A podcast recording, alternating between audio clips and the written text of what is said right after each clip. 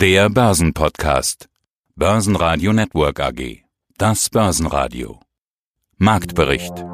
Im Studio Sebastian Leben. Außerdem hören Sie zur Frage einer Abkopplung der Börse zur Realwirtschaft den Marktexperten Klaus Vogt, zur Daimler-Aktie den globalen Anlagestrategen Heiko Thieme und zu 5G Tech-Experte Thomas Rappold. Interviews in ausführlicher Version und weitere Beiträge hören Sie auf börsenradio.de oder in der Börsenradio-App. Ein weiterer Minustag an den Börsen. Das könnte an den immer neuen Negativmeldungen zur Corona-Lage weltweit liegen. In den USA sind die 50.000 Neuinfektionen pro Tag inzwischen der Standard. In den letzten 24 Stunden waren es sogar mehr als 60.000. Österreich spricht neue Reisewarnungen aus, diesmal für Rumänien, Bulgarien und die Republik Moldau. Die Corona-Angst scheint auch zurück in den Kursen. Die Wall Street gab alle Anfangsgewinne bis Xetra-Schluss wieder ab. Der DAX verlor 1% auf 12.495 Punkte und gibt damit die 12.500 Punkte Marke ab. Der ATX in Wien gab 1,2% nach auf 2.289 Punkte. Guten Tag, mein Name ist Klaus Vogt. Ich bin der Herausgeber und Chefredakteur des Börsenbriefs Krisensicher investieren, den ich zusammen mit meinem Kollegen Roland seit einigen Jahren verfasse, nachdem wir beide zuvor viele lange Jahre in der Welt äh, der Banken und der Großbanken aktiv gewesen sind. Und wir sind insbesondere als große Kritiker des modernen Zentralbankwesens bekannt. Ja, und deshalb kann Ihnen natürlich überhaupt nicht gefallen, was da gerade passiert. Schon im letzten Börsenradio-Interview hatten Sie gewarnt, das war kurz nach dem Corona-Crash. Sie hatten gesagt, dass die Märkte sich jetzt viel zu schnell erholen. Jetzt muss man dazu sagen, das war im April. Seitdem haben wir ja nochmal über 2000 DAX-Punkte drauf bekommen. Wenn es Ihnen damals schon zu schnell ging, was sagen Sie denn jetzt? Naja, was wir hier erleben, ist jetzt äh, ganz offensichtlich die völlige Abkopplung der Finanzmärkte von der Realwirtschaft die fundamentale Überbewertung der amerikanischen Börse, der Weltleitbörse, die Amerika ja immer noch darstellt, hat jetzt tatsächlich neue Rekorde aufgestellt. Das heißt, höher als an den Hochs der Jahre 29 oder 2000. Und das gilt auch für zahlreiche Stimmungsindikatoren und äh, andere Kennzahlen zur Messung von Spekulationsfieber. Mit anderen Worten, wir befinden uns tatsächlich nach diesem scharfen Einbruch, den wir hier im Februar, März erlebt haben, in einer riesigen Spekulationsblase, die neue Rekorde aufstellt. Und angefeuert, Sie sagten es bereits, es kann uns natürlich als Kritiker nicht gefallen, wird das Ganze von einer ja, vollkommen unseriösen Geldpolitik der Zentralbanken und das wie üblich im Schulterschluss mit einer ebenso verantwortungslosen Staatsschuldenpolitik. Und äh, nun ja, die Finanzgeschichte lehrt, dass auf große Spekulationsblasen schwere Krisen folgen. Und das wird wohl auch dieses Mal so sein. Das heißt, wir haben nur äh, das Vorspiel bisher erlebt im März. Gewinner im DAX war RWE, gefolgt von der Deutschen Post, die bereits am Dienstagabend vorläufige Zahlen veröffentlichte, in denen sie 16% Gewinn plus und eine konstante Dividende verkündet hat. Mit geplanten 3,5 bis 3,8 Milliarden Euro EBIT gab die Post sogar eine Prognose für 2020. Die Berichtssaison im DAX ist damit eröffnet. Weiterer DAX-Gewinner war die Deutsche Wohnen mit plus 0,6%. DAX-Verlierer waren MTU mit plus 3,7%, Continental mit minus 4%. Hier gab es Statements aus dem Vorstand, dass Q3 sehr schwierig werden wird. Eine genaue Prognose wurde nicht in Aussicht gestellt.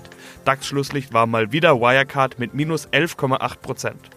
Außerdem war Daimler mit seiner Online-Hauptversammlung im Fokus. Hier wurde vor allem von Kostensenkungen und schmerzhaften Einschnitten gesprochen. Heiko Thieme, globaler Anlagestratege. Stichworte von der Daimler-Hauptversammlung: verschärfter Sparkurs, harte Kostensenkungen, schmerzhafte Einschnitte. Das klingt alles nach noch mehr Entlassungen und gestrichenen Arbeitsplätzen. Hört man ja gerade von allen Seiten. Die Börse findet sowas im Normalfall ja immer gut. Stellenstreichungen. Man muss aber auch darauf achten, wenn wir irgendwann alle arbeitslos sind, dann werden wir auch nichts mehr konsumieren. Keinen neuen Daimler beispielsweise kaufen, auch kein neues iPhone und so weiter. Von daher, ich sehe diese Massenstellenentlassungen jetzt etwas zwiegespalten gespalten. Das ist aber meine ganz persönliche Meinung. Um die geht es ja nicht, sondern um Ihre Meinung. Was sagen Sie denn gerade zu Daimler? Also es ist so, Daimler ist natürlich eins der mit wichtigen Werte. Der gesamte Autosektor ist der wichtigste Sektor, sogar von der Gewichtung her gesehen im DAX-Index. Darum kommen wir nicht rum. Und ich habe alle drei Werte, BMW, Daimler und VW, immer wieder auf meiner Liste gehabt zu gewissen Preisniveaus. Und wenn man sich die Daimler heute anguckt, bei 37,5 kann man durchaus sagen, wer hier längerfristig denkt. Und längerfristig heißt tatsächlich für die nächsten, da Bis zur Mitte des Jahrzehnts, also bis zum Jahr 2025, so lange müsste man schon mal denken, was kann man hierzu sagen in Daimler? Ist Daimler jetzt ein Kauf oder ein Verkauf oder sollte man es meinen, das ganze Geld in Tesla reinpacken? Letzteres offensichtlich nicht, auch wenn Tesla sich fantastisch entwickelt hat, aber gerade weil es fantastisch war, würde ich jetzt keine Tesla kaufen, denn von der Bewertungsbasis ist jedem auch einen guten Maydon, nicht wahr, der sich ja mit entdeckt hat für die Deutschen, der äh, sagt selbst Kinder, wir sind jetzt auf einer Luftnummer, die ist nicht mehr zu rechtfertigen. Aber bei Daimler sieht die Analyse bei mir sehr simpel aus. Wir kommen hier von einem Höchstniveau von 90 her, das hatten wir 2015 gesehen, also vor fünf Jahren, und sind dann sukzessive eingebrochen und dann aufgrund von Corona sind wir auf ein künstliches Tiefsniveau gekommen von 21. Also wenn mir mal Daimler anbietet für 21 oder 25, kann ich sagen, das sind Traumpreise. Muss man gar nicht lange nachdenken. Jetzt ist die entscheidende Frage nur, wie kann ich mich mit Daimler beschäftigen? A, Autos werden weiter gebraucht. Wird Daimler sich nun auf das elektrische Auto fokussieren, noch Benziner herstellen? Das sind Fragen, die die Fachleute beantworten müssen. Da kann ich nicht viel zu sagen. Ich kann nur die Tendenzen nachgeben. Der Autosektor wird in den nächsten zehn Jahren sowohl noch Benzinautos haben, elektrische Autos haben und wahrscheinlich auch, zumindest im großen Segment, was an Lastwagen und so weiter anbetrifft, auch Wasserstoffautos. Also der Markt wird mindestens dreispurig fahren, dann mit Hybrids, nicht wahr, zwei Elemente miteinander verbinden auch. Und ich glaube, dass Daimler aufgrund seiner Geschichte, seiner Qualität auch mit zu den nicht nur überlebenden, sondern erfolgreichen Unternehmen dazugehören wird im europäischen, dann im Weltrahmen auch. Wird sich auch mit China zusammentun, da gibt es Gespräche auf der Batterieseite etc. etc. Das gleiche gilt für VW, das gleiche trifft auch auf BMW zu. Unsere Problematik ist natürlich der Dieselskandal, der nach wie vor unentschuldbar ist. Was da passiert, was Winterkorn da auf seine Kappe nehmen muss, nicht wahr? Das wollen wir jetzt nicht diskutieren, aber es ist peinlich hoch drei. Und dennoch sage ich eins im Klartext, der heute eine Daimler sieht bei 37, also ein halbes Prozent auf jeden Fall, vielleicht sogar ein ganzes Prozent. Aber dann die entscheidende Frage ist, wo kaufe ich nach? Ich nehme den Bezugspunkt 21 als Tiefsniveau, was wir nie wieder sehen werden. Nie wieder soll man nicht sagen, aber ich glaube, das ist illusorisch. Sollten wir jemals in den 25 Euro mal gekommen, würde ich sofort sagen, mindestens bis zu drei Prozent oder auch volle drei Prozent in Daimler mehr nicht, aber drei Prozent kann man rechtfertigen. Also kaufe ich jetzt erstmal ein halbes oder ein Prozent ein. Das will ich das mal im praktischen Fall erläutern. Wenn ich jetzt nur ein halbes Prozent nehme, weil ich ja sage, der Markt hat das Risiko, 20 Prozent zu verlieren, dann würde eigentlich jeder DAX-Wert fast ausnahmslos nochmal zurückkommen.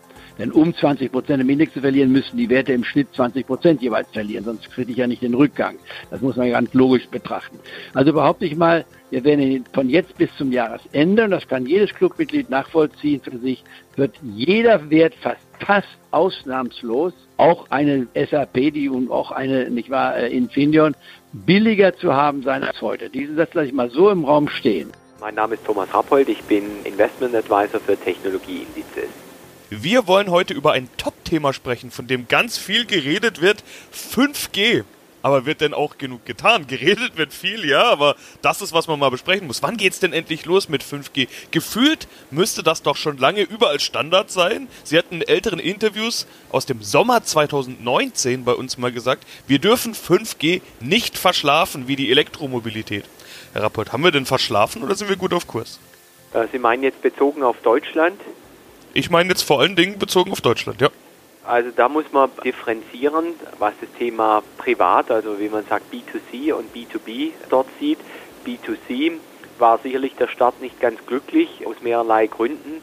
Zuvorderst, weil eine Auktion vorgeschaltet war, die ja wiederum die Mobilfunkprovider Milliardensummen gekostet hat, den Staat vordergründig reicher gemacht hat. Eigentlich aus meiner Sicht eine komplette Fehlentscheidung, so ranzugehen. Man hätte das so machen sollen wie in Ländern wie Finnland, wo man die Lizenzen mehr oder weniger den Anbietern nahezu zum Selbstkostenpreis zur Verfügung stellt und stattdessen die Bedingung macht, dass sie ihr Netz zügig ausbauen. Aber wie gesagt, der deutsche Staat tickt ja eher so, möglichst die Steuereinnahmen zu maximieren. Verwerflich an der Situation ist auch etwas, dass jetzt in diesem neuen Konjunkturpaket, da Corona noch beschlossen worden ist, dass die Bundesregierung jetzt einen eigenen Infrastrukturprovider für Mobilfunk aufbauen möchte und dort mehrere Milliarden dafür in die Hand nimmt möglicherweise just das Geld, das man über die Lizenzen eingenommen hat, um damit Funklöcher zu stopfen. Also ja, das ist alles andere als Marktwirtschaft an der Stelle. Etwas besser sieht es auf der industriellen Seite aus. Dort ist Deutschland das erste Land, das sogenannte Campusnetz-Lizenze vergibt und nach harten Interventionen auch von den Verbänden, von der Elektroindustrie und vom Maschinenbau wurden die Lizenzen dann zu oder werden zu vernünftigen Preisen abgegeben, zu vernünftigen Lizenzkosten sodass jetzt schon größere Konzerne, Unternehmen, Industriekonzerne an eigenen 5G-Campusnetzen für den Industrie 4.0-Bereich arbeiten. Börsenradio Network AG Marktbericht